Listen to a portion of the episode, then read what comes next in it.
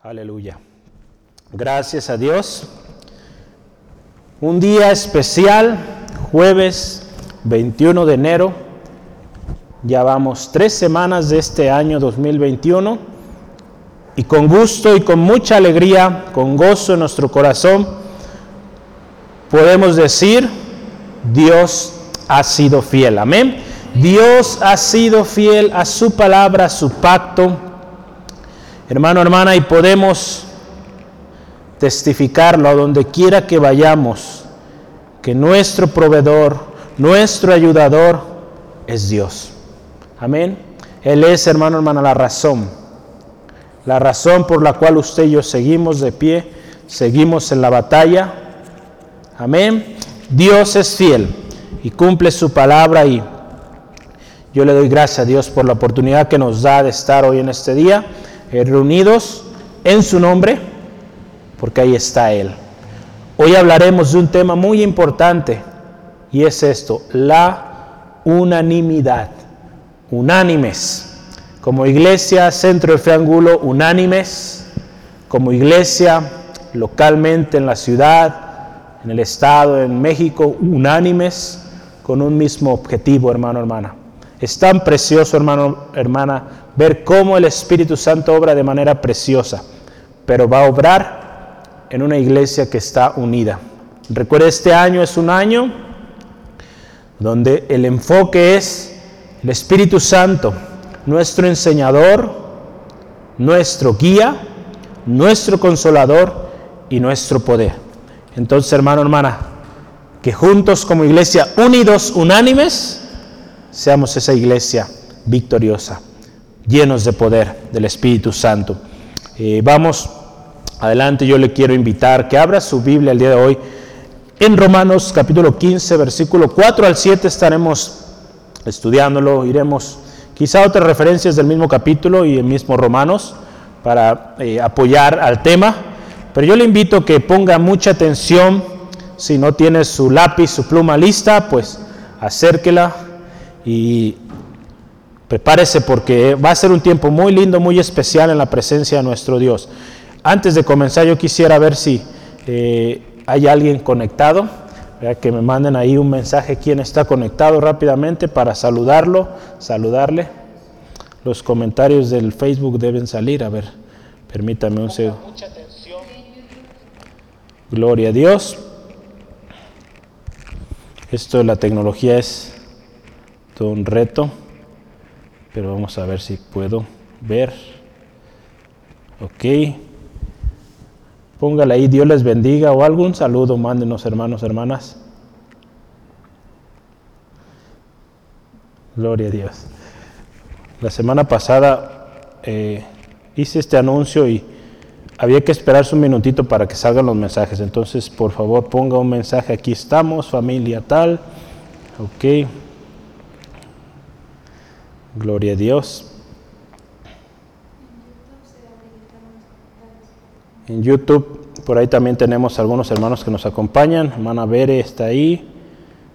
Hermano Miguel, Dios le bendiga también, que estuvo en su momento. La hermana Noemí. Vamos a estar orando, hermana, por su petición, confiando que en el Señor es su sanador, su guardador. Hermana Laura, Dios le bendiga. Hermana Vero, su familia, Dios les bendiga. La familia Sandoval, la familia Márquez. Dios les bendiga también. Dios les bendiga a todos y sigo viendo aquí, voy a seguir saludando al que sale ahí. Liz también nos visita remotamente hoy. Dios les bendiga también. Cada uno, hermano, hermana, es bienvenido. Los que están en YouTube, no veo todavía su mensaje, pero Dios les bendiga también, hermana Rubí, Reynoso, hermano Bed, las pequeñitas, Dios les bendiga todos, ¿verdad? Y Dios les bendiga. Qué bendición verles, hermanos, hermanas. Entonces vamos adelante, ahí estaré viendo más sus, sus saludos. Eh, Dios les bendiga. Y bueno, era un momento de saludarnos, ahora sí, póngase listo, ya tiene su Biblia lista, vamos a, dar lugar a la palabra del Señor. Eh, todos bienvenidos, si nos visita alguien, nos escucha alguien eh, nuevo, alguien que no nos había escuchado, bienvenido también, Dios les bendiga. Dios tiene un propósito para usted y le va a hablar hoy. Romanos capítulo 15, versículo 4 al 7. La palabra de Dios nos dice así, porque las cosas que se escribieron antes para nuestra enseñanza se escribieron, a fin de que por la paciencia y la consolación de las escrituras tengamos esperanza. Pero el Dios de la paciencia y de la consolación os dé entre vosotros un mismo sentir según Cristo Jesús, para que unánimes a una voz glorifiquéis al Dios y Padre de nuestro Señor Jesucristo. Por tanto, recibíos los unos a los otros, como también Cristo nos recibió para gloria de Dios. Ahí donde está, yo le invito, cierre sus ojos un momentito y vamos a, vamos a orar, darle gracias a Dios por su palabra el día de hoy y que su Espíritu Santo nos revele hoy esa enseñanza poderosa. Gracias, oh Padre amoroso, porque eres bueno, eres fiel. Tu gracia nos ha sostenido, tu gran misericordia, tu gran amor nos sostiene. Como tu palabra lo dice ahí en 2 Corintios, la gracia de nuestro Señor Jesucristo, el amor de Dios y la comunión con el Espíritu Santo sea con cada uno de nosotros. Gracias Dios. Por mi hermano, mi hermana que está ahí conectado, Señor Gracias porque tu palabra, Señor, fluye. Hoy en este día tu Espíritu Santo obra en cada corazón. Señor, te ruego por nuestra hermana que está pasando por esta enfermedad, por esta eh, dolencia, te pedimos, Señor, sea tu gracia, tu poder sanador, Señor. Mis hermanos, hermanas que han estado pasando por enfermedad, Dios, te ruego, Señor, sea tu gracia también derramada ahí. Creemos que tú eres un Dios de lo imposible, que da vida y sana al enfermo, liberta al cautivo. Gracias Dios porque tú cumplirás tu propósito. Ayúdanos a nosotros seguir confiando en ti, Señor. Señor, y teniendo firme esto, que tú eres nuestra esperanza. Señor, gracias por tu palabra hoy. Ministra nuestros corazones, Señor. Toda distracción se va en el nombre de Cristo. Y este es un tiempo de enseñanza, guianza de tu Espíritu Santo para cada uno de nosotros, desde el más pequeño hasta el más grande, Padre, te ruego, ministres. En el nombre de Cristo Jesús, oramos. Amén. Gloria a Dios. Pues gracias a Dios, eh, un jueves de estudio bíblico que comenzamos hoy. Y hermano, hermana, yo le quiero invitar, eh, siempre esté listo, siempre preparado con sus notas hay mucho a veces que quisiéramos compartirle, pero a veces, dado el tiempo, no podemos ahondar en algunos temas. Pero tome nota, es bueno tener nuestra libreta ahí, porque usted puede tomar ahí, este tema me interesó, Dios me habló, quiero profundizar en ello. Entonces usted después podrá tener tiempo, con gusto, cuando guste platicar, platicamos y, juntos crecemos. Recuerde, parte importante de este estudio son tres cosas. Estudiar la palabra de Dios, practicar la palabra de Dios y compartir la palabra de Dios. Esto está basado en el capítulo 7 de Esdras, donde habla, eh, la palabra de Dios ahí cuenta sobre Esdras, que fue un hombre que inquirió en la palabra de Dios para llevarla por obra y después enseñarla a los israelitas. Entonces, hemos tomado este eh, pasaje como base eh, en nuestros estudios bíblicos, aún en el mismo Instituto Bíblico La Luz de la Vida, estudia, practica y comparte la palabra de Dios. Ese es nuestro lema ahí. Entonces, que sea el lema, hermano, hermana, cuando usted va a estudiar, escudriñar la palabra. Hemos estado estudiando, hermano, hermano, nuestros estudios eh, recientes, el libro de Romanos, eh, el capítulo 14, capítulo 15, los débiles y los fuertes, ¿verdad? ¿Cómo son los débiles, los fuertes en la fe?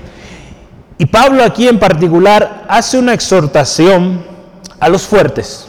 Eh, en particular, este mensaje va muy dirigido a los fuertes o a los que se sienten en algunas áreas un poquito más avanzados, podríamos decirlo, que definitivamente no es razón ni debe ser razón para orgullo, sino al contrario, es razón de más responsabilidad, hay que glorioso servir, porque hermano, hermana, si usted se siente fuerte, Aquí hay palabra de Dios que nos dice que esa fuerza que usted tiene es para ayudar a otros, no para nosotros mismos, siempre para los demás. Un ejemplo tan precioso y tan especial lo tenemos en el Señor Jesucristo, siendo hijo de Dios, teniendo el poder para callar a todos aquellos que le criticaban, para esclavizar o para, no sé, para hacer tanto que él podría hacer a estos soldados que lo tomaron cautivo, que lo llevaron a la cruz, y él amó, estuvo dispuesto a amar, a dar su vida en servicio, hermano. Mayor ejemplo no tenemos. El Señor Jesús dijo que ejemplo nos ha dado para que como Él fue, nosotros también seamos. Cuando Él está lavando los pies de sus discípulos, les sirve, nos dio una tremenda lección de lo que es el servicio y una vida en servicio. Hoy vamos a hablar de este tema, unanimidad. Unanimidad. La palabra unánime surge de esta palabra. Entonces ya leíamos Romanos 15, versículo 4 al 7, estaremos estudiando. Cristo Jesús, hermano, hermana, vino a formar un cuerpo, una familia. Y la idea central es que esta familia, este cuerpo, sea un cuerpo unido, unánime, en unanimidad, con un mismo sentir y un mismo objetivo. ¿Cuánto nos hace falta el día de hoy, hermano, hermana, esa unidad? Cristo Jesús a poco tiempo de ser llevado a la cruz, él oraba al Padre y decía, Padre, que sean uno, así como tú y yo somos uno. Jesús clamaba, hermano, hermano, al Padre por esto. Ahí en Juan 17, si usted gusta verlo más tarde. Jesús oraba así, hermano, hermana, que sean uno. ¿Por qué cree que él oraba así? Él sabía, hermano, hermana, la condición del ser humano, individualista, egoísta por naturaleza, siempre buscando el bien propio. Jesús oraba que sean uno. Porque solo así, hermano, hermana, y lo vamos a ver en unos momentos, solo así vamos a dar gloria a Dios, unánimes. De otra manera, si cada quien está por su rumbo, por su lado, de nada le va a servir. Al contrario, se va a aislar, y hemos visto las tremendas condiciones de aislarse. Hoy veremos, hermano, hermana, cómo esta perfecta unidad que existe, primeramente en la palabra de Dios, si usted y yo vamos, cada libro, de una perfecta unanimidad, de tal manera que tiene todo sentido, no hay contradicciones. Veremos la unidad que hay entre Padre, Hijo y Espíritu Santo, hermano, hermana, y cómo la unidad que también debe estar en la iglesia. Nuestra unidad con Cristo, hermano, hermana, y su ejemplo nos llevará a vivir unidos como un cuerpo. Si vemos la palabra de Dios desde el Nuevo Testamento, todo apuntaba a Cristo. Si vemos el Nuevo Testamento, todo apunta a Cristo. Si nos permanecemos unidos a Él, a sus enseñanzas, a su ejemplo, podremos dar siempre gloria solo a Dios. Porque cuando empezamos a vivir en desunión, o empezamos con divisiones y todo esto, ¿sabe a quién damos gloria? Damos gloria a muchas cosas antes que a Dios. Quizá al hombre porque dices, yo me voy con esta persona porque habla muy bien, porque, no sé, yo me voy con esta institución porque, o con este eh, movimiento, por esto, por aquello. Lejos de estar usted dando la gloria a Dios, le está dando la gloria a Dios a un hombre, a una institución, a una persona al final de cuentas. Es por eso que el Señor Jesús nos llamaba a estar unidos. Vamos a comenzar, y yo quiero comenzar con esto, con una definición. Acuérdense, es un estudio bíblico, entonces veremos definiciones. Y unanimidad significa, o, se habla de unanimidad cuando hablamos de un acuerdo, un consenso hecho por todas las personas en una situación dada y algo muy importante, sin discrepancia, todos de acuerdo. Los grupos pueden considerar decisiones unánimes en señal de acuerdo. La solidaridad, solidaridad perdón, y la unidad. La unanimidad puede asumirse explícitamente después de una votación unánima, unánime o implícitamente por la falta de objeciones, cuando no hay objeciones. Entonces vamos a ver cómo existe o cómo es que hay unanimidad o un común acuerdo en la palabra de Dios, en las escrituras, con Cristo Jesús y con el cuerpo de Cristo, nuestros hermanos y hermanas, cómo esa unanimidad, hermano y hermana, nos llevará siempre a dar gloria solo a Dios. Y algo muy interesante, uno de los primeros cristianos, ellos usaban estas palabras, que siempre demos gloria a Dios, que siempre, hermano, hermana, hagamos aquello que glorifica a Dios y no en una cosa que llamaban eh, los antiguos la adiófara. Adiófara, ¿qué es adiófara? Adiófara es una palabra griega que significa, uno de sus significados es indiferente. Es el término en la historia de la ética cristiana que denota acciones que Dios ni manda ni prohíbe y cuya realización u omisión es un asunto indiferente. Aquí está hablando, ¿verdad? E, e, era cuando se predicaba este pasaje y los primeros cristianos, ¿verdad? Aquí habla, es una, un término usado en la ética cristiana, y lo hemos estudiado ya. Hay muchas cosas que hablamos, hermano, hermana, que es indiferente si lo hacemos o no lo hacemos. Veíamos las semanas pasadas, ¿verdad? Nuestros hermanos débiles. En realidad comer carne o no comer, pues no es como tal un pecado. Y no tenemos por qué ponernos a discutir, discutir sobre ello. Hay muchos temas, lo hemos visto en varias ocasiones, en varios estudios, temas de este tipo, temas que son adiófaras, ¿verdad? podemos decirlo así. Cosas indiferentes, cosas sin sentido, cosas que no edifican y que, muy importante, no dan gloria a Dios. Entonces aquí hoy vamos a estudiar esto, vamos a hacer cosas que dan gloria a Dios. Cada conversación, hermano, hermana, que usted comience o que usted participe, yo le invito, póngase a meditar. Esta conversación honra y glorifica a Dios. Y créame que el Espíritu Santo pronto le va a decir sí o no. Muchas veces justo antes de entrar ahí, le va a hacer sentir no es tu lugar. Y usted, que es obediente, se retirará. Amén. Gloria a Dios. Vamos con el primer gran subtema del día de hoy. Esto que hablaba hace rato es solo introducción. El primer gran subtema que tenemos es el propósito de la palabra escrita. Vamos a ver ahí el versículo 4, veíamos, porque todas las cosas que se escribieron antes para nuestra enseñanza se escribieron. Vamos partiendo de ahí. Fíjense, las cosas que se escribieron antes. Nos habla ahí de la palabra de Dios que se habló y fue inspirada por el Espíritu y fue escrita. Hoy en día, hermano, hermana, usted y yo podremos encontrar infinidad de escritos.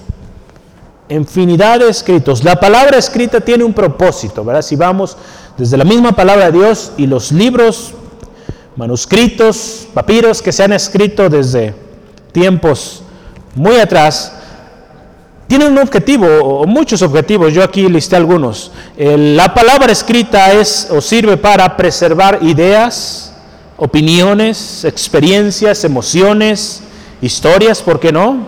Mucha de la historia que usted y yo sabemos es de libros que se escribieron. Enseñanza, para eso se escribe, para que quede registro de cómo una fórmula matemática genera un resultado en la vida real, hablando de las matemáticas y muchas otras ciencias. Hubo un escrito, hay escritos. Muchas otras cosas, hermano, hermana, son escritas para que sean guardadas para la, para la posteridad. Hace, hace algunos eh, meses hubo un proyecto, eh, recuerdo, el nombre es Arctic, creo que es Arctic Vault o Baúl del Ártico, eh, hablando digitalmente, no sé la ubicación, pero pues por el nombre en el Ártico. Entonces, se hizo este proyecto de preservar muchos de los avances, de hecho, hasta ese momento, creo que fue el año pasado, si no mal recuerdo, todos los avances que se habían logrado tecnológicamente hablando, que tenían registro en los grandes repositorios de tecnología, mm, de lo que eran manuales, eh, eh, toda la parte de computación, diseños, fueron guardados en este baúl y quedaron sellados. A ese momento eh, todo lo que había se guardó, se almacenó y se selló. Entonces, quizá en algunos años, si el Señor no viene antes, algunos podrán ir a ese baúl y ver todos los avances que había en ese momento de la historia. Quizá habrá muchos más, no sabemos, pero podrán verlo ahí. A mí me llegó un correo estos proyectos que hiciste quedaron en el baúl. Es interesante, ¿verdad? Entonces hay cosas ahí que yo escribí. Entonces, qué, qué, hermoso, ¿verdad? Eh, la, la, parte esta, digo, ya ahora digitalmente está, pues, escrito, pero la palabra escrita tiene ese precioso eh, objetivo, ¿no? Preservar. Hermano, hermana, hoy tenemos esta preciosa palabra escrita. Palabra de Dios escrita. Imagínense qué hermosa bendición usted y yo tenemos. Y esta palabra escrita, como dice aquí, fue para nuestra enseñanza. Esta palabra, hermano, hermana, que tiene una perfecta unanimidad. Y esa unanimidad, hermano, hermana, de la palabra de Dios persiste hasta hoy. Por los siglos, hermano, hermana, ha persistido esa unanimidad, ese orden, esa congruencia y sigue hoy. La palabra de Dios tiene esta única propiedad. Hay muchos escritos, pero muchos entre ellos se contradicen. O tarde o temprano llega otro, otro escrito que mejora el escrito anterior. En la palabra de Dios hay congruencia, hay orden.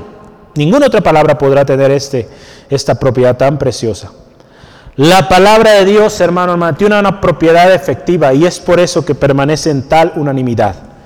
Y es que la palabra de Dios es palabra viva. Amén. Ahí en Hebreos 4:12 nos dice de esto. La palabra es viva y eficaz, más cortante que espada de dos filos. Es por eso que la palabra de Dios mantiene tal unanimidad, tal perfección, tal congruencia, que hombres y mujeres a lo largo de la historia han querido refutar y en su búsqueda han llegado muchos a la verdad, otros lamentablemente se obstinaron en su error, en su contradicción, en contradecir la palabra de Dios y hoy muchos de ellos ya ni se recuerdan o se recuerdan eh, perdiendo la vida trágicamente. Porque esta palabra, hermano, hermana, este libro precioso que usted y yo tenemos hoy acceso, es palabra viva. Vale la pena, hermano, hermana, estudiarlo, memorizarlo, atesorarlo en nuestro corazón. Aquí nos dice, fue para nuestra enseñanza, la palabra escrita o las escrituras también, ve ahí, en este momento vamos a ver, bueno, en un momentito vamos a hablar escrituras, fueron inspiradas por Dios, útiles lo dice Timoteo 3:16, toda escritura es útil para enseñar, para redarguir, para corregir y para instruir en justicia. La palabra de Dios es útil, hermano, hermano. Lo que fue escrito en este precioso libro es útil para enseñar, redarguir, corregir y para instruir. La palabra de Dios también dice, para que el hombre de Dios sea enteramente preparado, perfecto, preparado para toda buena obra. Está ahí en segunda de Timoteo, si gusta tomar nota capítulo 3, versículo 16 al 17. Todas estas propiedades de la palabra escrita, hermano, hermano, la palabra escrita, vamos a empezar a verla así, palabra escrita de Dios, son inspiradas y son únicas de la palabra de Dios. Recordemos, hermano, hermana, ¿quién inspiró a los escritores de los libros de la Biblia? ¿Quién inspiró a los escritores de los libros de la Biblia? Dios a través de su Espíritu Santo. El Espíritu Santo, el consolador prometido también ahora a nosotros, enseñó, hermano, hermana, todas las cosas y nos sigue guiando a toda verdad. Ahora lo hemos estado estudiando los pasados domingos, ahí Juan 14, 26 y Juan 16, 13. Siendo el Espíritu Santo la fuente o quien inspiró a las escrituras, podemos concluir que la enseñanza provista en esta palabra escrita de Dios es eficaz. Es actual. Siempre será actual, hermano, hermana. En todo tiempo la palabra de Dios seguirá dándonos vida, seguirá dándonos consejo, instrucción. Es fiel, es confiable, es inmutable, no puede cambiar, es eterna y es poderosa. Es a través de, a través de la palabra de Dios que usted y yo, hermano, hermana, obtenemos sabiduría para vivir en un mundo tan confundido, tan cambiante, que usted y yo vemos tremendo, hermano, hermana. Hace unos eh, momentos eh, hemos visto cómo gente, tristemente, va al error y cada vez peor porque no busca la fuente de la sabiduría. perdón. Por lo tanto, hermano, hermana, necesitamos ir a la palabra de Dios.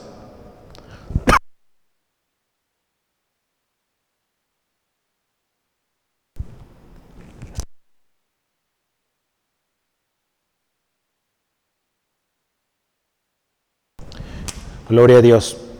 Necesitaba un poquito de agua.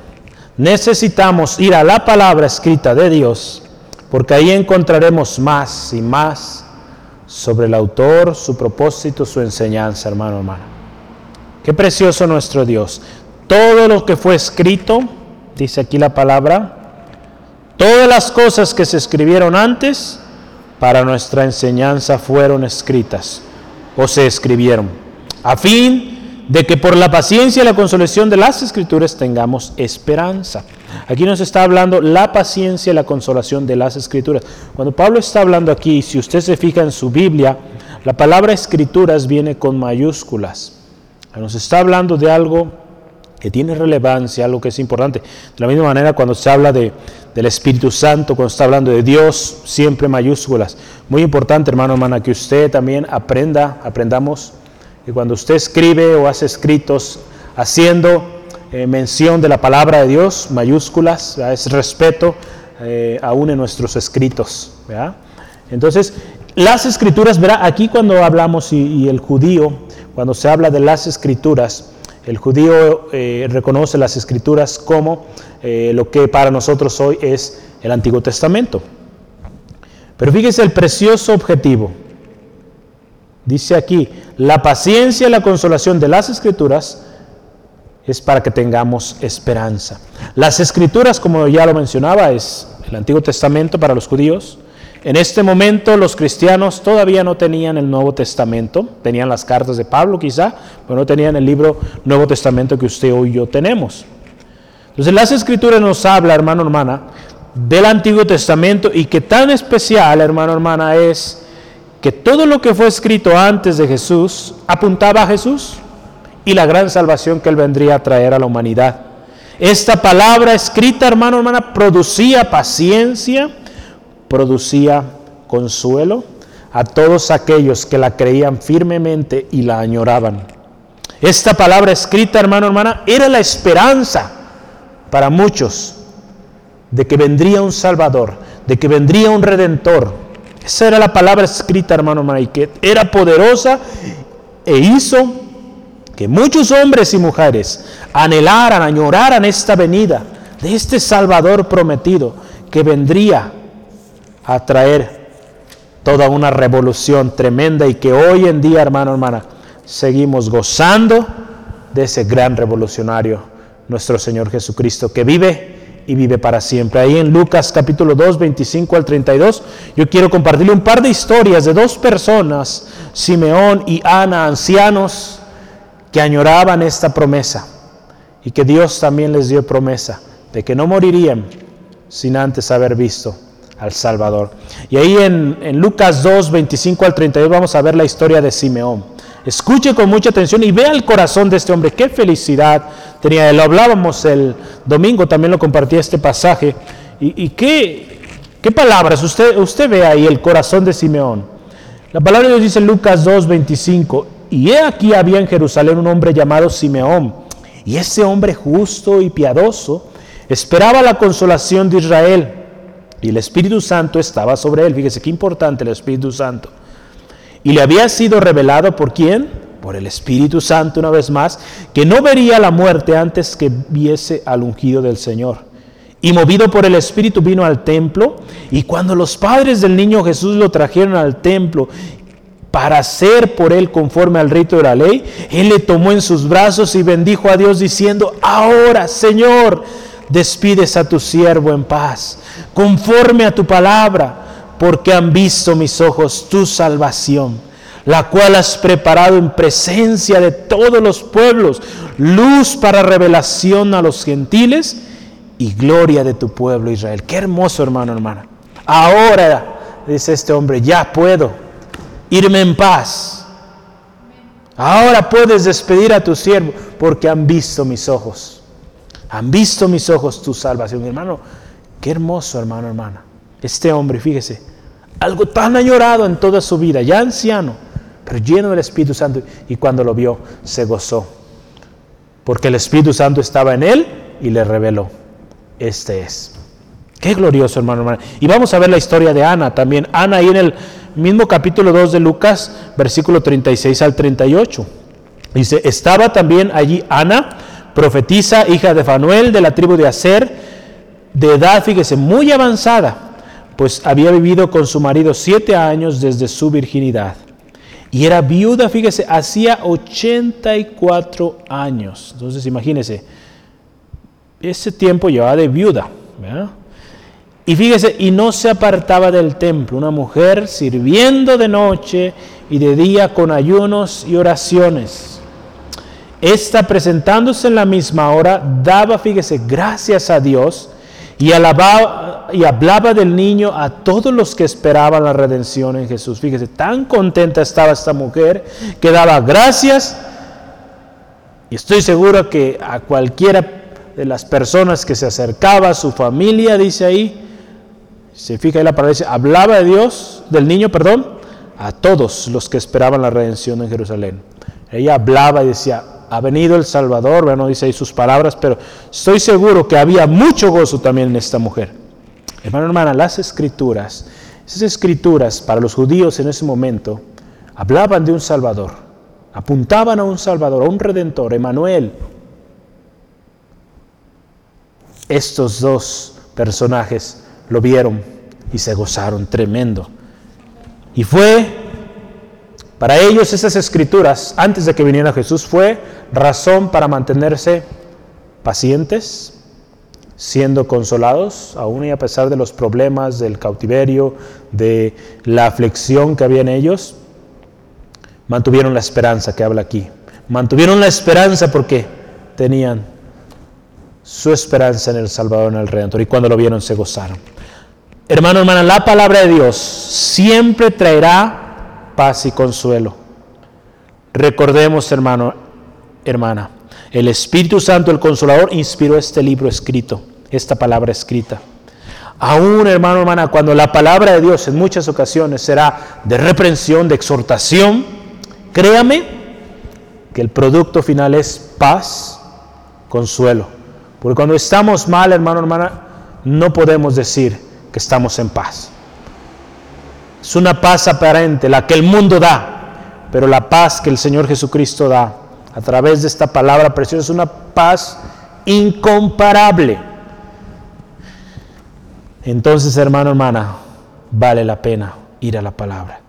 Dice aquí, a fin de que tengamos esperanza, la palabra de paciencia y consolación produce una esperanza firme. Es esta esperanza firme, hermana, hermana, que nos hace mantenernos firmes hasta el final, hermano, hermana aún y a pesar de las tribulaciones, esta palabra, hermano, hermana, que usted y yo hemos creído firmemente, nos hace vivir confiados con una esperanza. Ahí en Romanos capítulo 5, 1 en adelante yo quiero que leamos del 1 al 5. Dice, justificados pues por la fe, fíjese, tenemos paz para con Dios por medio de nuestro Señor Jesucristo, por quien también tenemos entrada por la fe a esta gracia en la cual estamos firmes, fíjese y nos gloriamos en la esperanza de la gloria de Dios. Y no solo esto, fíjese, sino que también nos gloriamos en las tribulaciones, sabiendo que la tribulación produce paciencia y la paciencia prueba y la prueba esperanza. Y la esperanza no avergüenza, porque el amor de Dios ha sido derramado en nuestros corazones por el Espíritu Santo que nos fue dado. Aún en las tribulaciones podemos estar gozosos porque va a producir preciosas o preciosos resultados, hermano, hermana. ¿Verdad? Qué glorioso nuestro Dios. Es glorioso poder contar con esta palabra tan poderosa que nos provee tal seguridad, hermano, hermana, de lo que viene. No importando lo que está a nuestro alrededor, porque si volteamos a ver a su izquierda, a su derecha, a todos lados, es incierto. Es triste, pero si vamos a este precioso libro, vemos y nos dice, todo lo puedo en Cristo que me fortalece. Mayor es el que está conmigo. Nadie te podrá hacer frente. Yo estoy contigo todos los días hasta el fin del mundo. El consolador estará con ustedes para siempre. Él les va a guiar, Él les va a enseñar. Yo les daré palabra de sabiduría. No nos ajustaría el tiempo para decir todo lo que la palabra Dios dice aquí. Nos sigue enseñando, hermano, hermana. Hoy tenemos, usted y yo, el Antiguo y Nuevo Testamento. palabra inspirada y siempre útil. Palabra viva que nos da esperanza. Vale la pena una vez más conocerla más y más. Busquemos, hermano, hermana, cada día la palabra de Dios y pidamos al Espíritu Santo nos revele la palabra de Dios. Por eso, hermano, hermana, la insistencia y seguiremos ahí. Lea su Biblia, escudriñe la palabra de Dios. Que sea el recurso primario en su formación como cristiano, como cristiana si realmente quiere llegar a ser ese hombre, esa mujer poderosa, valerosa, que cumple el propósito de Dios. Hermano, hermana, esta unanimidad que estamos hablando hoy en la palabra de Dios genera paciencia, consuelo y trae esperanza. Esta unanimidad que hay en la palabra.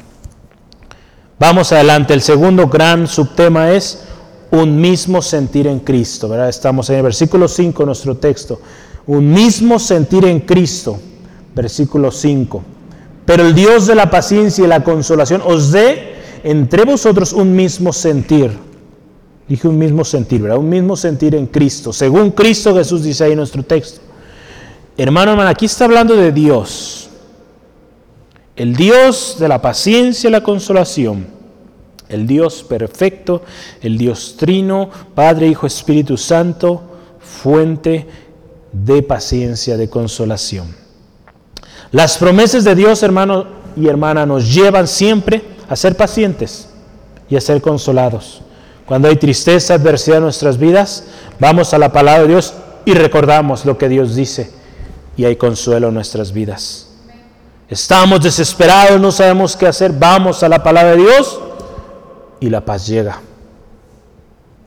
Así es, hermano, hermana. La palabra de Dios nos da una esperanza, nos da esperanza también de que un día veremos a nuestro Salvador, de que un día estaremos en su presencia, hermano, hermana, y nos gozaremos. Fíjese aquí esta frase una vez más, el Dios de la paciencia. El Dios de la paciencia y consolación, fíjese, os dé entre vosotros un mismo sentir. Es Él quien nos da esta, este sentir, esta unanimidad, hermano, hermana, según Jesús. Yo quiero preguntarle aquí en esta tarde, y medite bien esta pregunta, ¿qué sentimientos genera en nuestra vida los hombres, el mismo diablo, Satanás o nuestro propio yo? ¿Qué, sentimientos? Cuando ponemos a escuchar lo que el hombre, las noticias, los gobernantes están diciendo, cuando escuchamos también al enemigo que viene acusando, o cuando escuchamos nuestra propia carne, hermano, hermana, ¿qué sentimientos surgen en nuestras vidas? Medite, ¿qué surge ahí?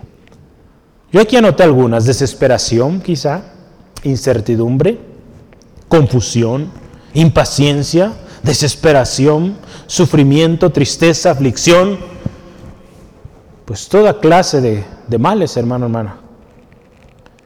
Pero ninguna de estas cosas, definitivamente ninguna, traerá esperanza. Solo Dios, el Dios de la paciencia y de la consolación, trae esperanza, hermano, hermano. La palabra de Dios ahí en Jeremías 17, 7 dice, bienaventurado el varón que confía en Dios que pone a Dios como su esperanza. ¿verdad? Hace algunas semanas lo veíamos. Bienaventurado, bendecido es aquel que confía en Dios y lo pone como su única esperanza. Amén. Un mismo sentir según Cristo, dice aquí este pasaje. La unanimidad de Dios y su palabra nos dan una unidad como cuerpo de Cristo, hermano, hermana. Cuando usted y yo estamos unidos a la palabra, estamos unidos con Cristo, Dios, el Dios de paciencia, nos da esa unión, ese sentir único, unido, unánime, que aún a pesar de la diversidad que habemos, altos, bajitos, gorditos, flaquitos, de todos, Dios trae esa unanimidad, hermano, hermana. Esta unidad, hermano, hermana, es posible cuando hemos seguido el mismo sentir con Cristo, según Cristo, como dice aquí. Yo quiero que me acompañe a Filipenses 2. Filipenses 2, 5 al 8. Cuando estamos en Cristo, hermano, hermana, nuestros ojos puestos en Jesucristo, vivimos en esta unidad, que como le decía, cuánta falta hace. Charles Spurgeon hace más de 100 años decía esto. ¿Algún día alcanzaremos a ver esta perfecta unanimidad? Él no decía que no, él añoraba y decía, ojalá algún día lo tengamos. Él solo imaginaba, imaginemos por un momento el llegar a tal unidad, tal unanimidad del cuerpo de Cristo a nivel global. Imagínense las tremendas cosas que haríamos, hermano, hermana. Qué glorioso sería. Hermano, hermana, como iglesia de Cristo, busquemos esa unidad, esa unanimidad en Cristo Jesús. Filipenses 2, 5 al 8, dice la palabra de Dios así. Haya pues en vosotros este sentir que hubo también en Cristo Jesús el cual siendo en forma de Dios no estimó el ser igual a Dios como cosa que aferrarse, sino que se despojó a sí mismo, tomando, fíjese, forma de siervo, hecho semejante a los hombres, y estando en la condición de hombre, se humilló a sí mismo, haciéndose obediente hasta la muerte y muerte de cruz. Fíjese, haya en nosotros ese mismo sentir que hubo en Cristo. Que seamos de un mismo sentir con Cristo, hermano, hermana. ¿Y cuál era ese sentir? Una vida de servicio, entrega total, hasta la muerte y muerte de cruz. Esta unidad, hermano, hermana, con Cristo, sus ejemplos, nos deben llevar a aceptarnos, a perdonarnos y amarnos, hermano, hermana, aún al grado de sacrificarnos o sacrificar recursos, tiempo, por aquel hermano, aquella hermana, aquel hombre, aquella mujer que Cristo Jesús también amó, que amó tanto, hermano, hermana. Esta es la esencia del cristiano. Si no estamos viviendo así, hermano, hermana, ahí hay un problema y hay que arreglar cuentas con el Señor. Si no estamos viviendo en esta unidad, si no estamos viviendo en servicio, en amor a los demás, ahí, hermano, hermana, tenemos que arreglar cuentas. Porque si usted dice ser cristiano, si decimos ser cristianos, tenemos que amar, servir como miembros de un solo cuerpo, hermano, hermana, trabajamos los unos por los otros y todo para edificarnos. Ahí en Romanos 15, 2 nos habla de esto, que todo lo que se haga sea para edificación. El tener un sentir con Cristo, según Cristo, es una vida, hermano, hermana. Lo hemos mencionado y lo vuelvo a decir. El tener un mismo sentir, según Cristo, es una vida de servicio y entrega total. En Juan capítulo 13, versículo 13 al 15. Juan 13, 13 al 15. Y muy importante, mientras usted y yo buscamos este pasaje, estamos hablando de servicio, no esclavitud, no opresión.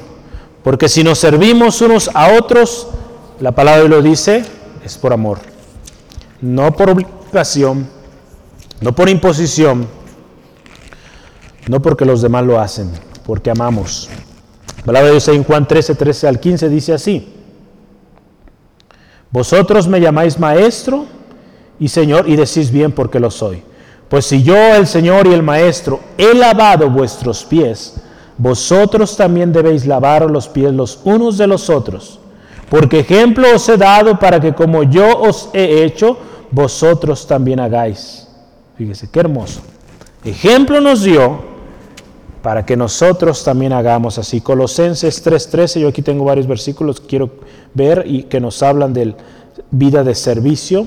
Colosenses 3:13 dice, soportándonos unos a otros y perdonándonos unos a otros. Si alguno tuviere queja contra hermano, contra otro, de la manera que Cristo os perdonó, así también hacedlo vosotros. Fíjese, qué hermoso. Si hay quejas, si hay eh, disensiones, Hermano, hermana, pidamos perdón, busquemos la reconciliación. Eso predicamos, eso enseñamos, eso vivimos. Amén. No podemos decir, perdón hermano, hermana, cuando yo no he perdonado. Amén. Sí, amén. Hasta acá oí aménes. Gloria a Dios. Hebreos 3, 1 al 2. Por tanto, hermanos santos, participantes del llamamiento celestial, considerado el apóstol y sumo sacerdote de nuestra profesión, Cristo Jesús, el cual, fíjese, es fiel al que le constituyó, como también lo fue Moisés a toda la casa de Dios. Consideremos a Jesús, hermano, hermana, nuestro apóstol, gran sumo sacerdote, que nos dio ejemplo para que seamos como Él. Y Hebreos 12.2, último de esta serie de versículos. Vamos a ver un poquito más adelante, pero Hebreos 12.2 dice así, puesto los ojos en Jesús, el autor y consumador de la fe, el cual por el gozo puesto delante de él sufrió la cruz, menospreciando el oprobio, y se sentó a la diestra del trono de Dios. Nuestra mirada, nuestra enfoque, nuestro ejemplo, hermano, hermana, tiene que ser Cristo. Y es de la manera que podremos vivir en esa unanimidad.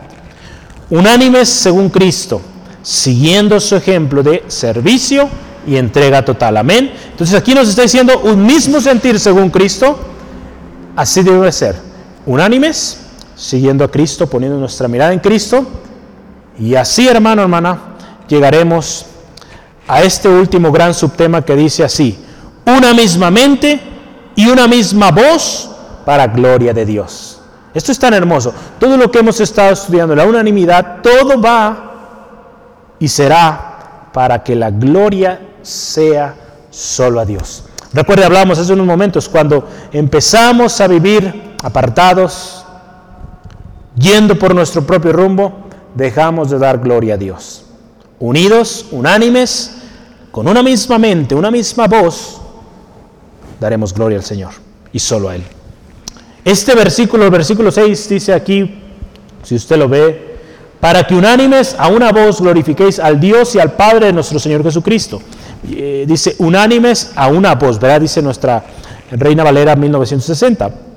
En la nueva versión internacional dice un solo corazón y una sola voz. En algunas versiones en inglés, la estándar, la, eh, bueno, estándar, luego también la, la Biblia cristiana, eh, estándar también y la King James, eh, que es la más usada ya, como aquí la Reina Valera, dice una misma mente y, un y una misma voz. Yo quise usar esta de la una misma mente y una misma voz para el título aquí. Es en la unidad del cuerpo de Cristo, hermano, hermana, que usted y yo vamos a glorificar a Dios. Jesús oraba, recuerde, ¿verdad? Hablábamos de esto. Jesús oraba al Padre, Padre, que sean uno, como tú y yo somos uno. ¿Verdad? Y él oraba, hermano, hermana, dice, no solo estos, sino por los que habrán de creer. Y en esa unidad, ahí por tiempo no alcanzaremos a verlo, pero ahí Juan, bueno, sí alcanzamos. Juan, eh, no tenemos prisa, usted ya está en su casa, vamos a verlo ahí. Juan 17, 20 al 21. Sonríe, hermano, hermana. Mande su sonrisa ahí por el Facebook. Pueden mandar ahorita un... Los muchachos y adolescentes ayer aprendieron cómo mandar ¿cómo se llaman? Emotic, eh, emojis. Estos nombres yo todavía no me los acuerdo, no me los aprendo. Juan 17, 20 al 21, la unidad que pedía el Señor Jesús. Fíjese, más no ruego solamente por estos, sino también por los que han de creer en mí por la palabra de ellos. Fíjese, por la palabra de ellos, para que todos, fíjese, sean uno como tú, oh Padre, en mí y yo en ti que también ellos sean uno en nosotros. Fíjese, esto es clave para que el mundo crea que tú me enviaste. Hermano, hermana, nuestra unidad como cristianos es testimonio a los de afuera. Y van a creer en Jesucristo cuando vean la unidad en usted. Si ven que como cristianos andamos del pelo, ¿verdad? Qué tremendo, pero a veces así andamos, pues Qué tremendo ejemplo estamos dando. Y no van a venir a Cristo, hermano, hermana, por esas actitudes. Necesitamos vivir en unidad, de un mismo sentir, de una misma voz. Y así van a venir a Cristo, hermano, hermana. Si usted y yo vemos este mismo sentir, esta manera unánime de vivir, ha sido razón de que muchos han venido a Cristo, siguen viniendo a Cristo. Iglesia Centro de Fe Angulo es bendición por esa unidad que hay. Muchos han venido a este lugar y salen gozosos porque hay una familia aquí que les ama, les recibe con mucho amor. Queremos seguir siéndolo así, hermano, hermana. Y no solo aquí, en este edificio, sino allá en casita. Donde quiera que estemos, seamos conocidos por gente que ama, que es unida. Esta unidad, hermano, hermana, tendría como resultado que otros creyeran en Jesucristo, lo acabamos de ver. Y con esto damos gloria a Dios. Es necesario esta unanimidad, hermano, hermana, de mente y voz para que podamos glorificar a Dios. Amén.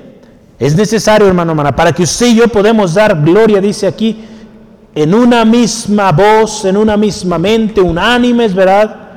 Dice, glorifiquéis al Dios y Padre nuestro Señor Jesucristo. Porque de otra manera, hermano, hermana, no glorificamos a Dios. Pero ahí hay una historia, pero hay una enseñanza que Jesús daba ahí en Mateo 5, yo quiero que veamos.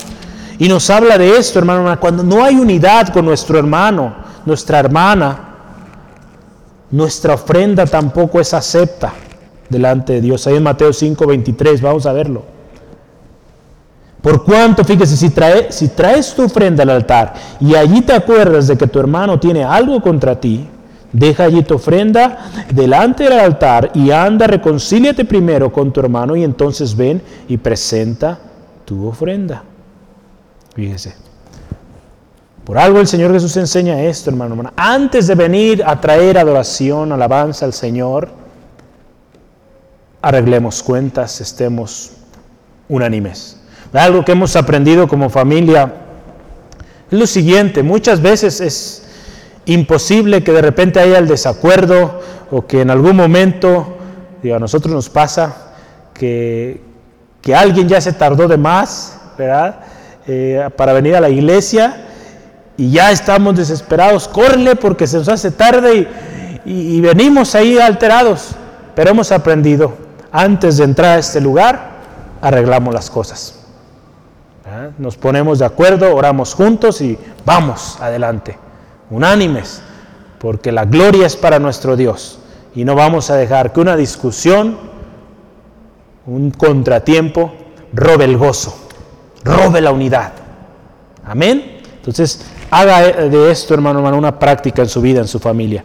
Pablo, hermano, hermana, insistía en sus cartas a que permanecieran que la iglesia en Corintios, por ejemplo, Corintios 1.10, que permanecían en esa unidad, fíjese, Corintios, 1 Corintios 1.10 dice, ruego pues, hermanos, por el nombre de nuestro Señor Jesucristo, fíjese, que habléis todos una misma cosa, ¿verdad? una misma voz, hablen lo mismo, y que no haya entre vosotros divisiones, sino que estéis perfectamente unidos en una misma mente y en un mismo parecer, fíjese, mente, parecer, en un mismo sentimiento, una misma cosa hablando. Parte de los problemas o gran parte de los problemas en la iglesia hoy en día es porque no estamos teniendo una misma voz, una misma mente, un mismo sentir. Y es por eso que se empiezan con los chismes aquí y allá, empezamos confundiendo aquí y allá y qué tremendo hermano, hermana. La palabra de Dios nos exhorta, unánimes, un mismo sentir, una misma voz hablen la misma cosa, la palabra de Dios. Segunda de Corintios capítulo 13, versículo 11, acompáñeme también, segunda de Corintios 13, 11. A veces yo leo muy rápido, puede tomar nota también. Ahí está en la pantalla, le sale. Por lo demás, hermanos, tened gozo, perfeccionaos, consolaos. Sed, fíjese, de un mismo sentir y vivir en paz y el Dios de paz y de amor estará con vosotros. Fíjese, cuando estamos en unidad, en paz unos con los otros, buscando la unidad, la edificación, Dios, el Dios de paz, de amor, de consolación que vemos hoy, está con nosotros. Amén. Gloria a Dios. Pedro también lo decía, Pedro ahí en 1 Pedro 3.8. Y podríamos ahí leer varios pasajes, pero yo solo quería mencionar Pablo, Pedro también, 1 de Pedro 3, 8 al 9 dice así, finalmente fíjese, sed todos de un mismo sentir, compasivos, amándonos fraternalmente, misericordiosos, amigables, no devolviendo mal por mal ni maldición por maldición, sino por el contrario, bendiciendo, sabiendo que fuisteis llamados para que heredaseis bendición.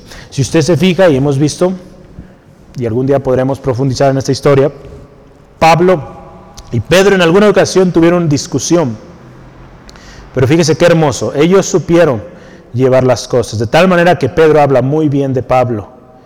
Y en un mismo sentir, aún con sus diferencias, eh, ahora sí que quizás su formación o sus alcances o su visión, la visión que a cada uno Dios le había dado, aunque eran diferentes, El mismo sentir, hermano, hermana, de unidad en el cuerpo de Cristo, sirviendo los unos a los otros, estaba en ambos.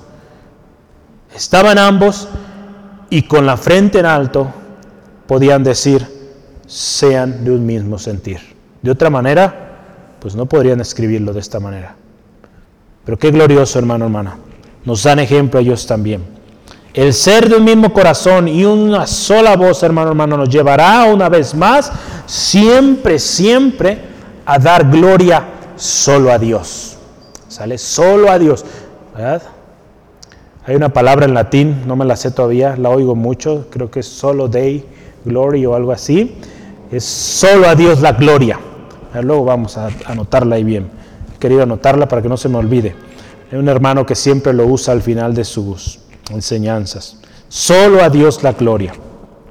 Hermano, hermana, unanimidad con Cristo para dar gloria a Dios. El versículo 7 y último de este estudio es, por tanto, fíjese, recibís los unos a los otros, como también Cristo nos recibió para gloria de Dios. Acuérdense, hemos estado hablando de los débiles, de los fuertes, y aquí termina esta parte.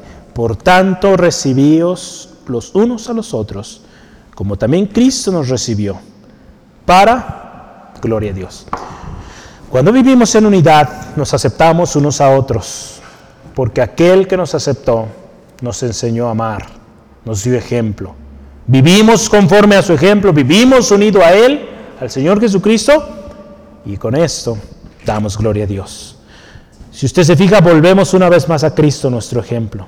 El permanecer a Cristo y sus enseñanzas nos llevarán a amar y a servir a, otros con amor como Él lo hizo, por amor. Su ejemplo de servicio y obediencia siempre dieron gloria a Dios. Ahí, en Juan, perdón, Juan 13, 31 al 32, por tiempo no leemos hoy, pero si usted se fija, dice que el Padre fue glorificado por Jesucristo y también Cristo fue glorificado por el Padre. Si usted se fija en el contexto que estamos hablando ahí, fue poco antes cuando Jesús dio su enseñanza lavando los pies de los discípulos. Cristo Jesús, con su ejemplo, nos enseñó la gloria siempre es para Dios. Si seguimos su ejemplo de servicio y somos obedientes a su palabra, hermano, hermana, puede usted estar segura, seguro de que usted está dando la gloria solo a Dios. Y que yo creo y estoy seguro que eso es lo que queremos, hermano, hermana. Porque el día que usted y yo busquemos la gloria propia o la gloria de un hombre, estamos en ruinas. Muchos hombres y mujeres han buscado su propia gloria y hoy viven en tremendo error, han cometido eh, actos cosas reprobables, hermano, hermana, que años antes ellos estaban en contra o predican, o, muchos de ellos aún predican en contra de ello, y cayeron en ello. Porque nunca permanecieron unánimes, nunca permanecieron en esa unidad en Cristo Jesús, hermano, hermano. Usted véalo, cuántos hombres, mujeres han caído tremendo.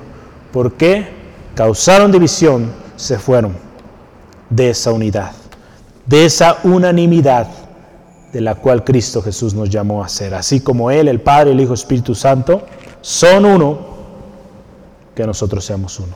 Yo quiero leerle como conclusión algunos pensamientos, pero hay un texto y es basado en el de nosotros, eh, es Romanos 15, 3 al 6. Yo le voy a leer, eh, anoche hice la traducción de la versión eh, de Message en inglés, y en español, es refraseada o de alguna manera al lenguaje actual. Y, dice así, me gustó mucho cómo, cómo expresa este texto. Escúchelo con mucha atención.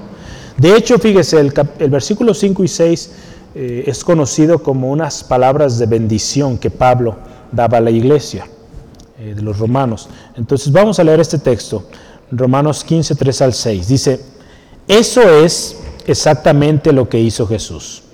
No se lo puso fácil evitando los problemas de la gente, sino que entró y ayudó. Asumió las tribulaciones de los afligidos. Es como lo expresa la escritura. Incluso cuando fue escrito en las escrituras ya hace mucho tiempo, puedes estar seguro de que está escrito para nosotros. Dios quiere que la combinación de su firme, constante y ferviente llamado personal al consejo de las escrituras nos caracterice. manteniéndonos alertas para lo que sea que venga en el futuro. Que nuestro fiel y ferviente Dios personal desarrolle la madurez en, en ustedes para que se lleven bien unos con otros, así como Jesús se lleva bien con todos nosotros. Entonces seremos como un coro, no solo de nuestras voces, sino de las mismas vidas cantando en armonía con un himno impresionante al Dios y Padre de nuestro Maestro Jesús. Qué hermoso hermano, hermana, como un coro, juntos, unánimes, dando ese cántico especial a nuestro Dios, a nuestro Señor. Qué hermoso hermano, hermana. La unanimidad con la palabra de Dios es vida. En la palabra de Dios encontramos paz y consuelo y mantiene nuestra esperanza vive viva, perdón, hasta el final. Cristo Jesús, hermano, hermana, una vez más, es nuestro ejemplo. Así como Cristo amó, amemos. Así como Cristo sirvió, sirvamos. Así como Cristo caminó, caminemos. Así como Cristo obedeció, obedezcamos. Así como Cristo honró al Padre, honremos al Padre. Así como Cristo el Padre y el Espíritu Santo son uno, seamos uno en Cristo. Seamos de un mismo corazón y una misma voz. Sintamos lo mismo, hermano, hermana. Hablemos lo mismo y busquemos lo mismo, la edificación los unos de los otros. Adoremos a Dios con nuestra unanimidad. Que cuando usted y yo vivamos en unidad, estemos dando solo alabanza a ese coro unido a Dios. Demos solo la gloria a Dios. Solo la gloria a Dios, con nuestra unanimidad, unanimidad a su palabra y con nuestro Señor Jesucristo, hermano, hermana. Yo le invito ahí donde está, cierre sus ojos un momentito y vamos a orar. Vamos a orar siempre dando gloria a Dios. Gracias, Padre amoroso, porque eres grande, eres hermoso, precioso, incomparable. Señor, y nos enseñas hoy esta tremenda enseñanza de unidad, unanimidad. Así como podemos ver claramente en tu palabra, que nos ha sido revelada a través de tu Espíritu, vemos tal perfección, tal congruencia, tal unanimidad, de tal manera, Señor, que estos muchos libros escritos por múltiples hombres tienen un precioso orden un precioso objetivo, un mensaje. Cristo Jesús, Salvador, Redentor de todo el mundo. Gracias Señor por esta enseñanza. Gracias Dios, porque nos enseñas también esa unidad, el Padre, el Hijo, el Espíritu Santo. Gracias Dios, porque Señor, nos llevas a vivir en unidad a vivir en unidad en Cristo. Ser ese cuerpo en Cristo, esa familia de la fe, que unánimes, con una misma mente, un mismo corazón, una misma voz, un mismo objetivo, Señor, Buscamos unos a otros edificarnos, ayudarnos. Cuando alguien es debilitado, vamos y ayudamos, buscamos a aquel que se ha alejado, que se ha descuidado y buscamos su edificación, su restauración. Señor, porque así y sólo así, unánimes, te daremos gloria a ti, Señor. Señor, líbranos del error, líbranos, Señor, de la confusión. Señor, si hay corazón que se quiere apartar, que quiere buscar su propia manera, Señor, revélate a él, a ella y que sea tu Espíritu Santo hablando a su corazón, Señor. Señor, gracias Dios. Señor, porque aún y a pesar, Señor, de nuestros errores, de nuestras faltas, tú diste tu vida por nosotros y nos amaste. Señor, ayúdanos. Que ese mismo sentir que hubo en Cristo Jesús sea común en nosotros. Y aprendamos a perdonarnos unos a otros, amarnos unos a otros, así como Cristo nos amó y dio su vida por nosotros.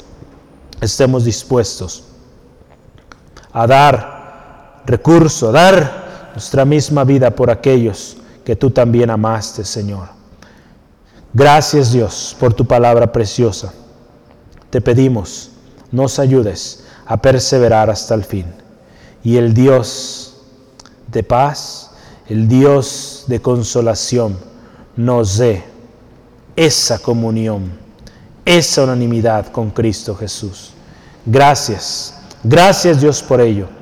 Señor, y en esta hora, Dios, te pido si hay alguien aquí que nos escucha por primera vez, te ruego, Padre, toque su corazón. Si hoy, amigo, amiga, tú te encuentras aquí sin saber a dónde ir, te sientes solo quizá, ven a Cristo, ven a Cristo. En Cristo Jesús hay respuesta. En Cristo Jesús vienes a formar parte de una familia, de un cuerpo unido, unánime. No pongas tu mirada en la gente, pon tu mirada en Cristo.